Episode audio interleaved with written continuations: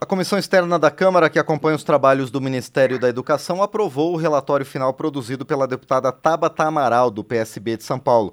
O texto aponta inaptidão técnica, aversão ao diálogo e improviso na gestão do MEC nos últimos quatro anos.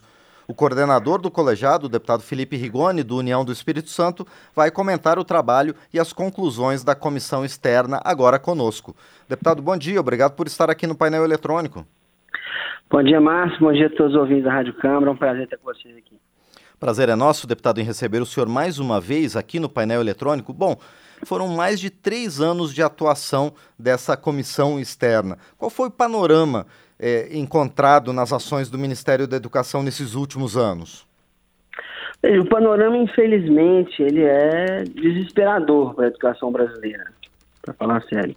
Porque desde 2019 a gente vem acompanhando o Ministério da Educação e é muito claro para a gente assim que existe uma, uma falta enorme de qualidade na operação, no desenho, na implementação das políticas públicas.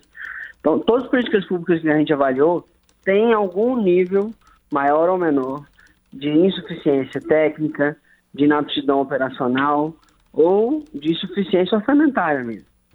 Né? E falando em orçamento, inclusive, né, de 2019 para cá, o orçamento do MEC só vem caindo, né, nominalmente falando, então só vem caindo, o que é muito ruim, especialmente em um contexto pós-pandêmico.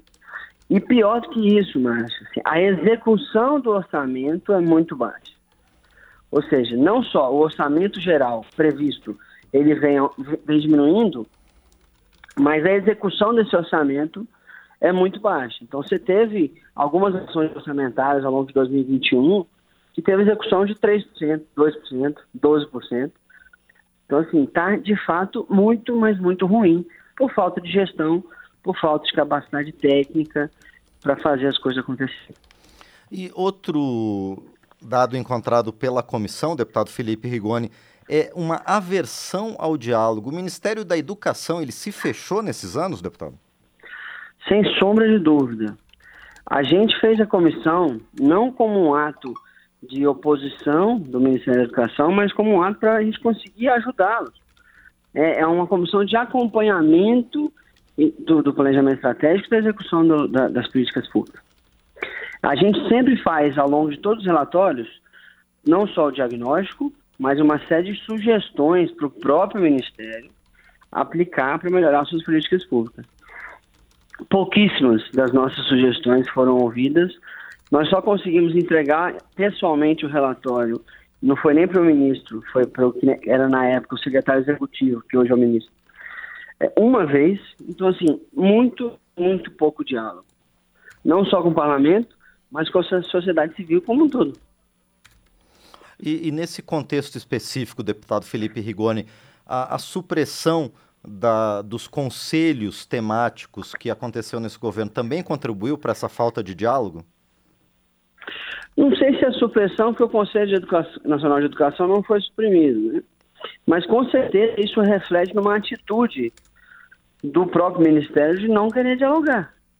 Né? Teve uma série de, de sugestões do próprio Conselho Nacional de Educação que o Ministério não acatou e uma série de políticas públicas básicas, que todo mundo saberia como fazer, que se eu precisar de ajuda tem muita gente que sabe fazer, que não foram bem executadas porque o Ministério não dialogou.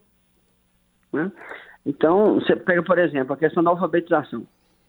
Ela foi muito mal feita ao longo desses quatro anos, tivemos poucos resultados e tivemos um método que não é um método que é o consenso científico para a alfabetização do nosso país. Você tem, por exemplo, o que está acontecendo com o Enem que está muito atrasado para o novo Enem. O orçamento tem reduzido drasticamente, foi 25% de redução do orçamento do Enem, sendo que a gente precisa adaptar o, o Enem para o novo ensino médio até 2024. Então, assim, é muito preocupante mesmo o que está acontecendo. E, deputado Felipe Rigoni, houve também denúncias de corrupção ao longo desse mandato no Ministério da Educação com a interferência, inclusive, de atores externos, atores estranhos ao quadro né, próprio do Ministério da Educação. Como é que a comissão viu essa questão? Veja, não é, não é papel da comissão avaliar a corrupção, até porque ela não tem ferramentas suficientes para investigar. Mas todas as denúncias, todas as investigações, todos os escândalos que teve, né, especialmente na época do Milton Ribeiro, é, foram muito preocupantes porque você acaba descontinuando uma série de questões né, e, e, e, coloca suspeitas sobre como que as políticas públicas estão sendo feitas. Né? Então, é de fato muito preocupante o que está acontecendo. E, e, deputado, dentro desse diagnóstico da comissão externa também são apontados caminhos para recuperar a gestão da educação brasileira? Sem sombra de dúvidas. Além de fazer toda uma avaliação do que foi feito e do orçamento, nós colocamos uma série de sugestões. Todos os relatórios que a gente fez, Márcio, é importante dizer, ele é composto por diagnóstico, ou seja, o que, que, que política pública estava pretendendo ser feita e como que ela foi feita, e é composto também por, por sugestões, ou seja, o que, que tem que ser feito para melhorar essa política pública. Né? Então, acima de qualquer coisa, nós precisamos colocar pessoas mais técnicas à frente do Ministério, ter uma capacidade de execução maior. Né? No fim das contas, é, essa é a maior, é, é, maior sugestão e a maior questão que a gente precisa resolver. Porque tem gente boa no MEC, isso é inegável. Tem gente muito boa lá, os servidores de carreira, gente que sabe fazer educação. E se a gente colocar as pessoas certas no lugares certos, nós vamos conseguir executar. E claro, parar de ficar colocando cortina de fumaça na educação e se preocupar de verdade com o aprendizado, que é o que a educação busca fazer. E, deputado Felipe Rigoni, essas restrições orçamentárias, elas podem ser vencidas a partir do próximo ano? A gente sabe que há uma dificuldade muito grande em encontrar recursos no orçamento e a educação nesses anos foi só perdendo né, eh, investimentos ao longo de todos esses quatro anos em cada peça orçamentária. É possível recuperar, deputado? Com certeza. É importante dizer o seguinte: a educação não perdeu dinheiro por conta do teto de gastos ou por conta de um problema fiscal. Ela perdeu dinheiro por conta da falta de prioridade que era dada pelo governo. Né? Isso é importante a gente saber. O, o Ministério da Defesa aumentou demais o seu orçamento ao longo desses anos. O Ministério da Educação só diminuiu. Isso, isso é um exercício de priorização, né? acima de qualquer coisa. É claro que nós estamos numa situação fiscal super difícil, que não será fácil resolver nos próximos anos, mas precisa ter uma prioridade na educação brasileira, porque especialmente na, no pós-pandemia, nós precisamos recuperar a aprendizagem. Agora, além disso, tem algo que não precisa de aumentar o orçamento para resolver, que é a execução orçamentária. Né? Ou seja, se o orçamento foi previsto, execute. Né? Tenha projeto, tenha gente suficiente, gente boa, para fazer aquele orçamento ser executado, que é o que não foi feito ao longo desse, desse governo. Né? Sim.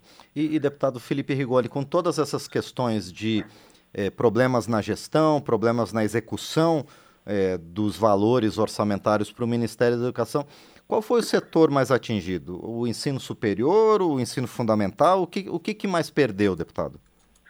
Oh, o que mais me preocupa, porque isso você tem a parte objetiva, que é a questão orçamentária.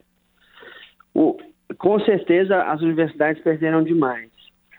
Mas, em termos assim de prioridade para o nosso país, eu não tenho dúvida que a educação básica foi quem mais perdeu. Tá?